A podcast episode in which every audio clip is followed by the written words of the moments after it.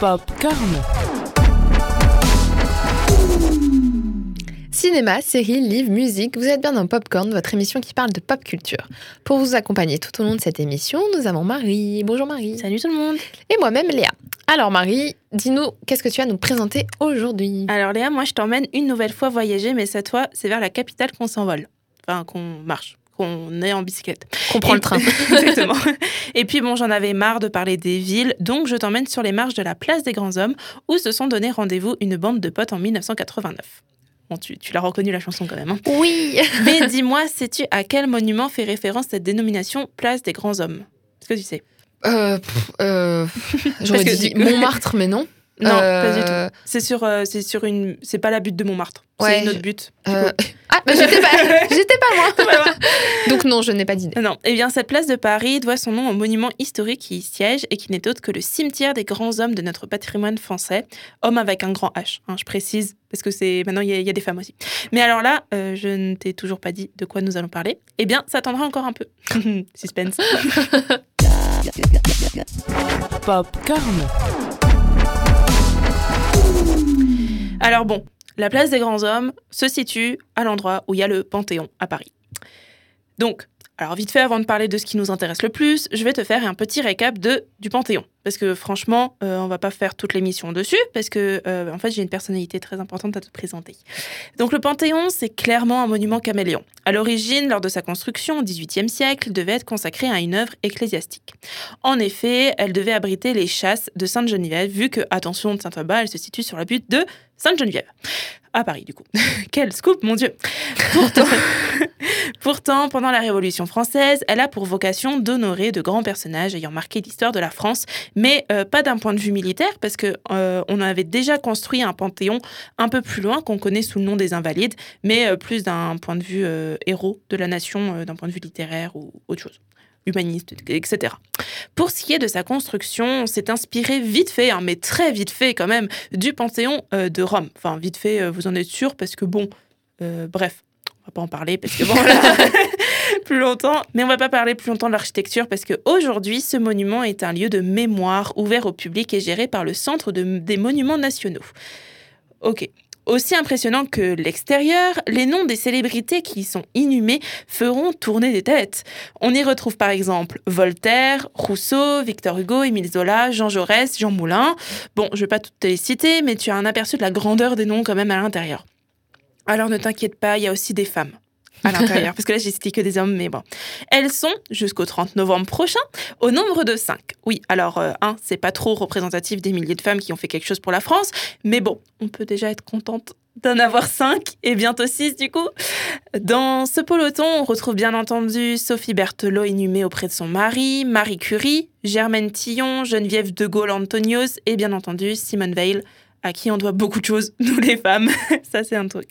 Et du coup, aujourd'hui, moi, euh, je vais vous parler de la sixième, donc celle qui rentre au Panthéon le 30 novembre euh, prochain.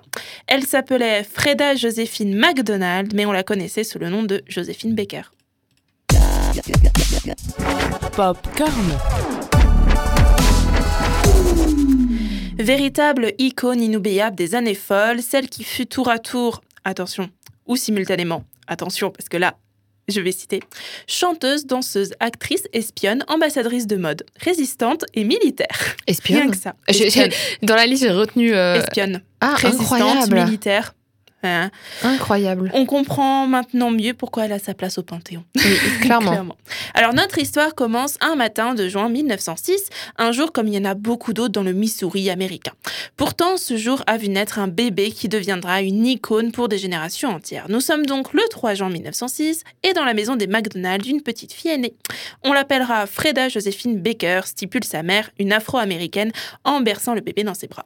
Mais Freda Joséphine Baker a son tempérament. Elle vit avec passion et sa passion à elle, c'est la danse, depuis toute petite. Dès 1920, elle fait partie d'un groupe de danse de rue, mais bon, le Missouri, franchement, pour se faire connaître, c'est pas le meilleur endroit. Donc, ni une ni deux, elle décide de monter à New York. Et pour dire euh, qu'elle a eu de la chance, notre jeune danseuse, elle va vraiment avoir de la chance. Elle y rencontre Caroline Dudley Reagan, qui n'est autre qu'une dénicheuse de talent avant l'heure, et convaincue que la jeune fille est un énorme potentiel, elle l'emmène. Alors, non pas en Amérique, mais elle l'emmène à Paris. Au revoir les États-Unis et bonjour la France pour cette jeune fille d'une vingtaine d'années euh, seulement. Et puis bon, bah on prend Paris hein, parce qu'à l'époque, je crois qu'on connaissait pas trop le reste de la France. Encore aujourd'hui. clairement. Et c'est là euh, l'enthousiasme général des Parisiens. Ils crient son nom, cassent des fauteuils et ah non, ça c'était du Johnny. Enfin bref, elle est quand même adulée pour euh, les années 20. Joséphine Baker devient la star montante de la Revue Nègre. Oui, bon, tu as bien entendu, Revue Nègre. C'est un nom euh, de revue qu'on n'utiliserait plus trop aujourd'hui. Plus du tout, d'ailleurs. plus du si tout. je peux le. Mais nous étions dans les années 20, c'était une autre époque, d'autres coutumes. On va pas, voilà, on va pas- maintenant on peut crier au scandale, mais on va C'est pas, pas trop. un beau mot quand même. Pas du tout. Donc, petite interruption spéciale dans cette revue. Euh, je vais vous parler un peu de la revue Nègre, du coup. Donc, c'est lié à l'émergence de la musique dite jazz en France. Elle débarque à Paris quelques mois avant la fin de la Première Guerre mondiale via les jazz bands composés des soldats américains qui influencent les musiciens français, des poètes comme Jean Cocteau, Guillaume Apollinaire, mais aussi des peintres avant de devenir la coqueluche des dancing, ancêtre des boîtes de nuit pour ceux qui ne le savaient pas, parisiens à travers euh, cette danse magnifique et pleine de joie qui est le Charleston. Voilà, donc c'était un, petit, euh, une petite parenthèse. Joséphine Baker devient alors princesse incontestée de cette revue. Et faut dire qu'elle travaille beaucoup aussi pour se faire aimer. Deux amours, mon pays et Paris,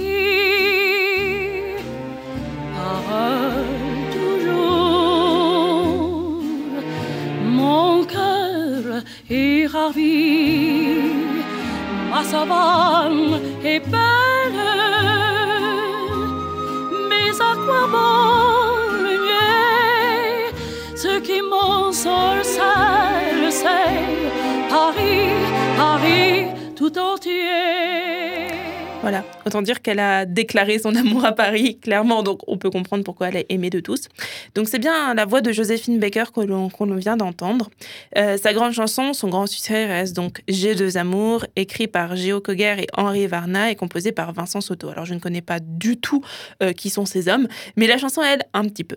En même temps, euh, comment en vouloir donc à cette américaine qui dans une chanson livre sa déclaration à Paris? On ne peut pas lui en vouloir, elle est magnifique. Popcorn. Donc, récapitulons. Son talent, le chant, la danse. Son amour, son pays et la France. En gros. Et je dois te dire qu'elle l'aura prouvé qu'elle adore la France. Dès le début de la Seconde Guerre mondiale, Joséphine Baker met sa passion à contribution du bien-être militaire en chantant pour les soldats alors au front. Et ce n'est pas tout. Car oui, ce serait trop simple, franchement. En 1939, elle devient la 007 de l'armée française, agent de contre-espionnage français. Ça fait rêver quand même. Incroyable. Et du coup, elle fréquente la haute société parisienne. Bah oui, il faut bien avoir des. des- euh, voilà, James Bond ne serait pas James Bond sans la haute société britannique. Puis se mobilise aussi pour la Croix-Rouge.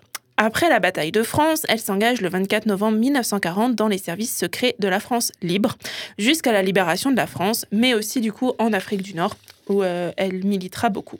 Et puis, durant la guerre, ses missions, c'était pas non plus les plus basiques, euh, comme couper les fils pour faire sauter un pont. Euh, si vous avez vu la 7 compagnie, vous saurez de quoi je parle.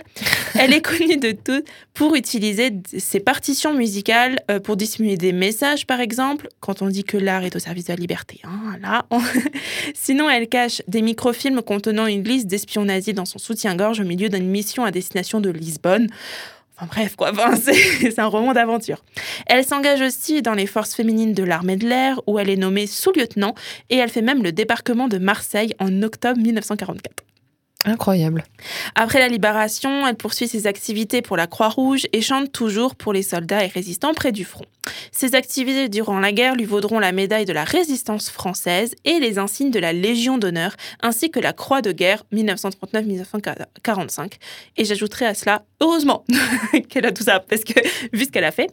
Mais sa vie ne s'arrête pas là, elle devient la première ambassadrice de mode de la France de l'après-guerre.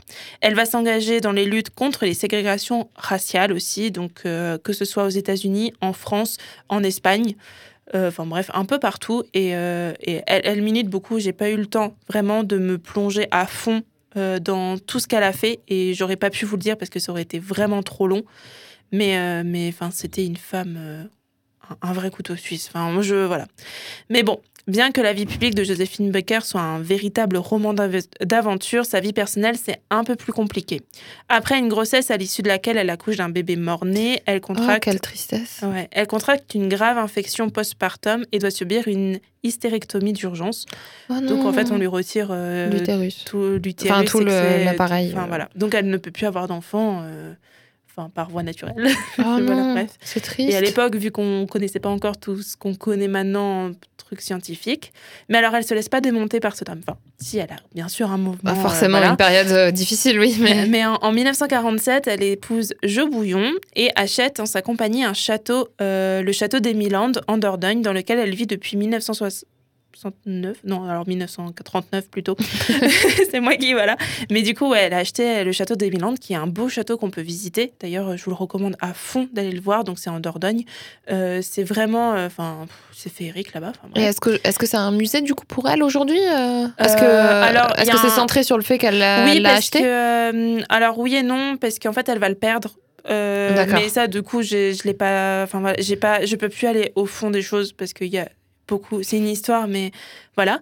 Mais d'où un château à deux, bah, euh, ça fait beaucoup de chambres libres quand même. Ça fait de l'espace, ouais. Du coup, notre résistante, notre sous-lieutenant de l'armée de l'air, notre chanteuse de revue a décidé d'ouvrir son château et son cœur à 12 enfants de toute origine, qu'elle appellera du coup la tribu arc-en-ciel. Oh, c'est si magnifique. mignon. Genre là, c'est. Voilà. Et du coup, tu, quand, quand tu visites le château, euh, pour. euh, bah alors moi, je l'ai visité qu'en photo parce que c'est mes parents qui l'ont visité, mais tu as vraiment l'impression, enfin, tu as encore l'intérieur, tous les décors, tous les meubles qu'ils avaient, euh, la chambre d'enfant, comment c'était, les jouets. Enfin, c'est vraiment magnifique, c'est vraiment un truc plein de vie. Bon, Netflix, tu nous fais quand une série sur sa vie là? Parce Ouais, que, j'allais le dire. Parce que franchement, Ça un mériterait, hein. d'aventure, c'est une série d'aventure là. un biopic là. hein. Je, bon, je m'arrête là, euh, que je pourrais parler pendant des heures. euh, voilà, j'ai pas le temps, Dieu. Bon, euh, mais si vous voulez en savoir plus, moi je vous conseille la bande dessinée de Catel et Bokeh.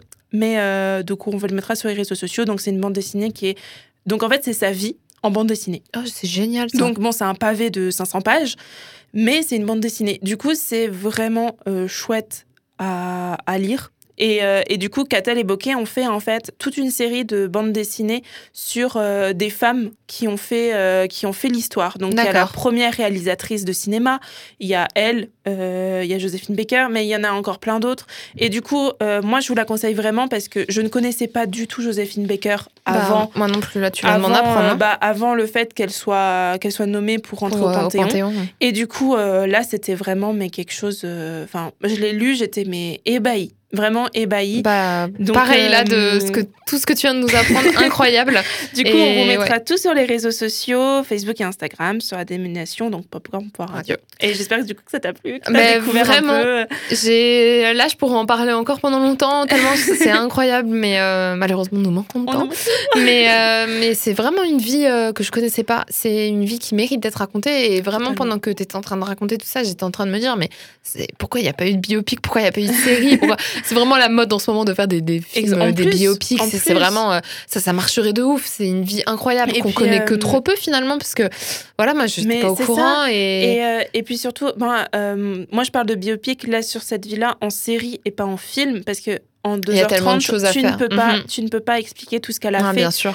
Et euh, une série, moi, je- enfin, il y a, mais il y en a tellement après des, des gens qui ont fait l'histoire qu'on connaît pas et, et finalement qui auront, qui auraient le droit à avoir cette série. Alors, Mhm. euh, euh, bah, il faut se documenter, oui, mais euh, enfin, ça fait pas tout. Et je pense que pour ouvrir ce genre de, hum, ce genre de thème et ce- ces personnages au plus grand, au grand public, c'est une façon, euh, voilà. Donc Netflix, on Je vous suis attend. totalement d'accord. Mais euh, une bande dessinée, c'est bien aussi, donc euh, je, Ouais. je regarderai ça. Et en tout cas, merci Marie euh, pour nous avoir fait découvrir cette personne incroyable qui est Joséphine Becker, que je ne connaissais pas et que si certains des auditeurs ne connaissaient pas non plus, ont eu plaisir à découvrir. Euh, nous, on se retrouve bientôt pour une nouvelle émission. Et comme l'a dit Marie tout à l'heure, euh, suivez-nous sur les réseaux, donc euh, Instagram, Facebook, popcorn.radio. Et on se retrouve très bientôt. Popcorn.